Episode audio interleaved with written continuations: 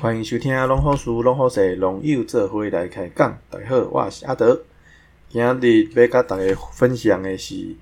顶礼拜阿德伫阮咱的龙好事的粉砖上面有分享一位林内阿玲季阿姨的小黄瓜。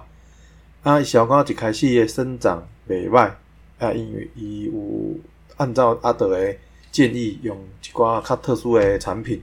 啊，所以它的南它的小黄瓜的生长是一开始是不错的。阿姆高朝大概种第七天、第八天开始啊，他就发现说，哎，奇怪，它的那个小黄瓜的叶片新叶的部分开始有一点有黄斑的出现。那他的他有问过他们附近的农友，他农友跟他讲说，哎，这个可能是缺微量元素，所以请他补一点微量元素。那可是啊。阿玲姐她也有给阿德看过她的那个小黄瓜的照片，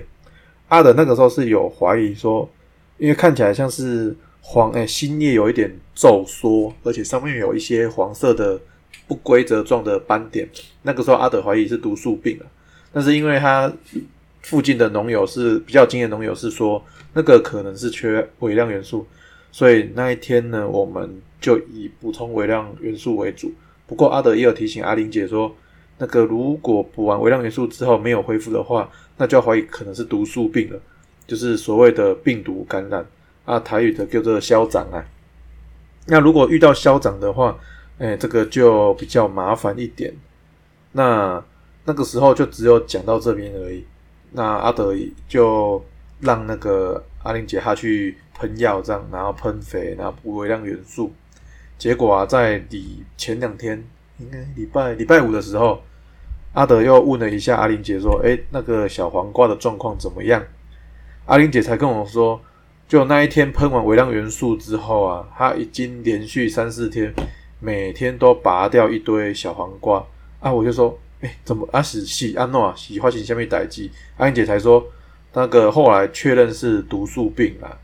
那就很奇怪，明明才种下去不到十天啊，为什么会这么严重呢？阿英姐是说，她和其他的农友讨论，他们觉得是这个他买到的这个南瓜苗啊，其实回来的时候都已经带病了。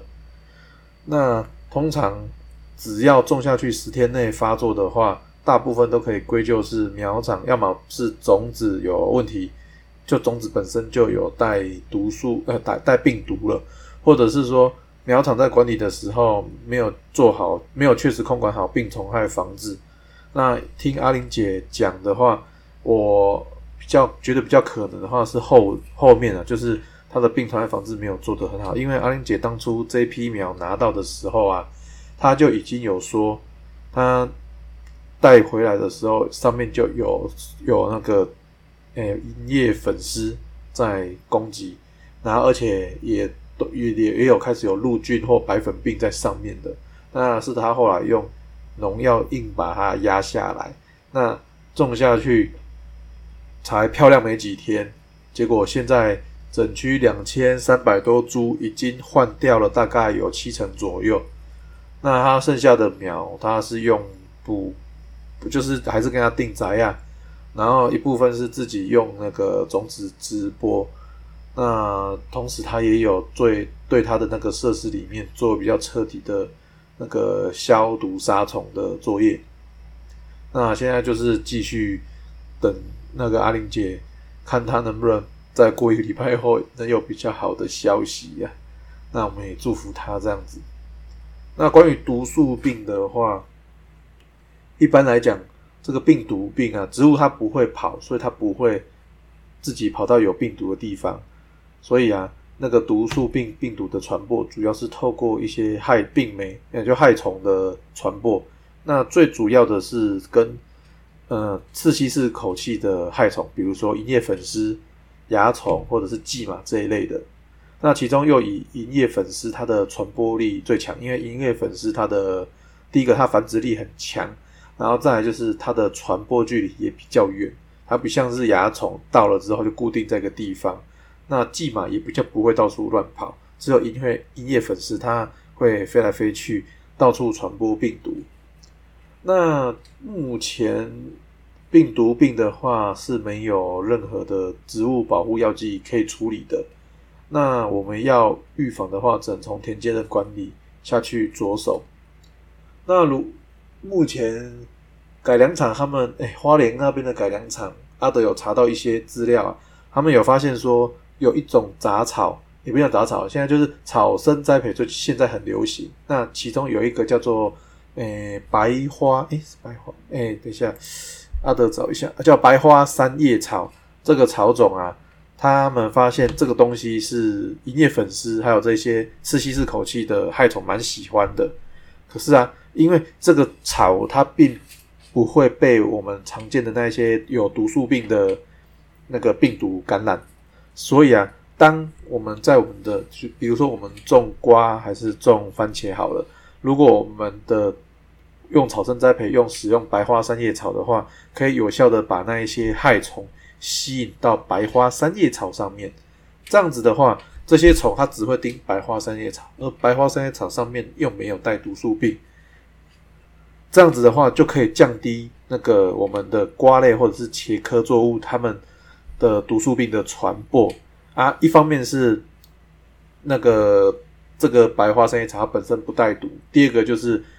虫会咬白花花生叶草，它有这个东西可以咬的时候，它就也比较不会去咬我们的瓜或者是我们的茄类的作物。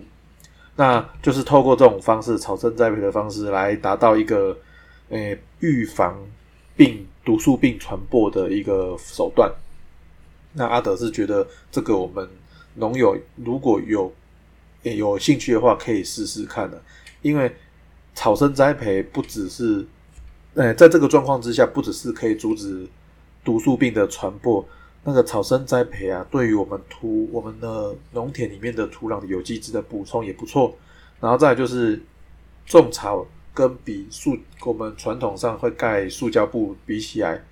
的话，草生栽培它的地温也能维持在一个比较低的温度，这样子对我们农作物的根系来讲，也是一个比较健康的一个，哎，看我有帮助了。它不会这么热的话，就比较不会，哎，那个热障碍的产生，所以对于一些土壤，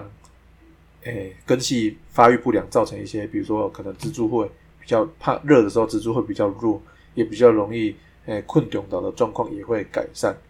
那如果真的说，哎，那个草生栽培最后我们不要的话，我们可以把它，也就是说，我们种完之后啊，那一些。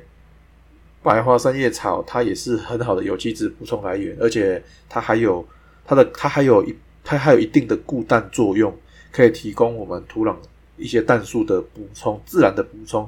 这样子也可以减少我们使用化学氮肥的机会。那可以说是一举好几得，就是诶草生栽培降低温嘛，那它又可以防止毒素病，然后虫又不来咬，然后。等到我们不要的时候，又可以把它打进土里面，变成有机质哈，这样子才是一个不错的选择啦。那如果说我们真的不幸得了毒素病的话，我们只有两呃阿德这边目前只有想到两个方式啊，一个就是把它拔掉、烤掉的丢啊，避免它的继续传播。那而且同时也要做好清源的措施，就是那个要把那个传播的病虫害。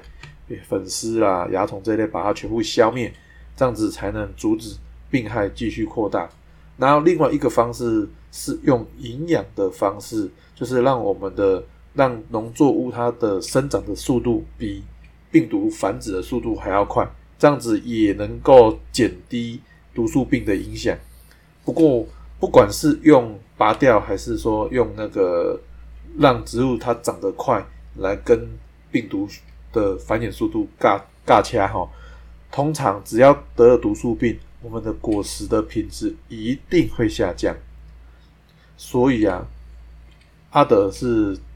呃，阿德是认为哈，不管是怎么样哈，我们一定要避免我们的农作物得病了之后再来想办法解决，因为这样子我们要投入比较多的成本，而且获得的收获其实是呃不成比例的啦。那今天主要要跟大家分享的就是这个毒素病的处理哈。第一个就是，哎，总阿德再做个简单的总结一下，就是我们可以试着做草生栽培，那这个草生栽培用的草种呢，可以选择白花三叶草，因为它对那一些银叶粉丝啊、蚜虫还是蓟马都比较有吸引力。然后再就是白花三叶草，它本身也不会是，也不会带有病毒，所以一呃一来可以降低病虫害、病媒，就是那些虫啊来咬我们的瓜苗或者是茄苗。然后再来就是，就算它被我们的瓜苗茄苗被咬了，那个银叶粉丝它本身也比较不容易带有病毒，那这个是会一个比较好的方式。那今天的分享，阿德的分享就到这边，大家晚安，拜拜。